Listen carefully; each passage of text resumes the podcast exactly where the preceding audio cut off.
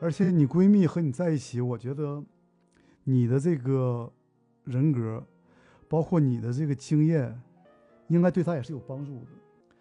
有很多时候啊，我们有一个好的朋友，能够在关键时候给你一个正确的指引，是非常需要缘分的。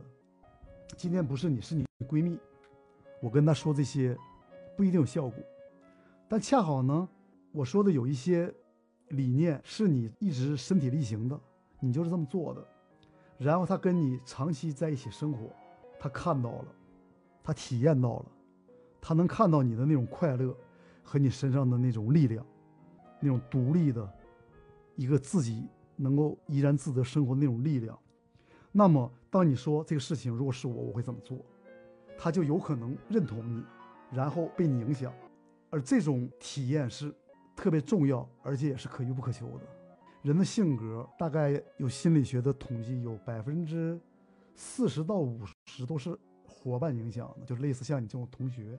闺蜜、知己，所以在这个比较关键的时候，你的支持和经验，我认为是对他应该是非常有价值的。其实人生就是所有重要的选择构成的呗，人生的质量就是选择的质量嘛。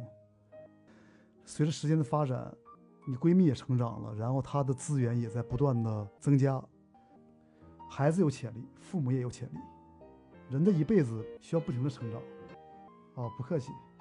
我也很有收获，咱们聊的我是很重要的问题，希望能得到你闺蜜的好消息。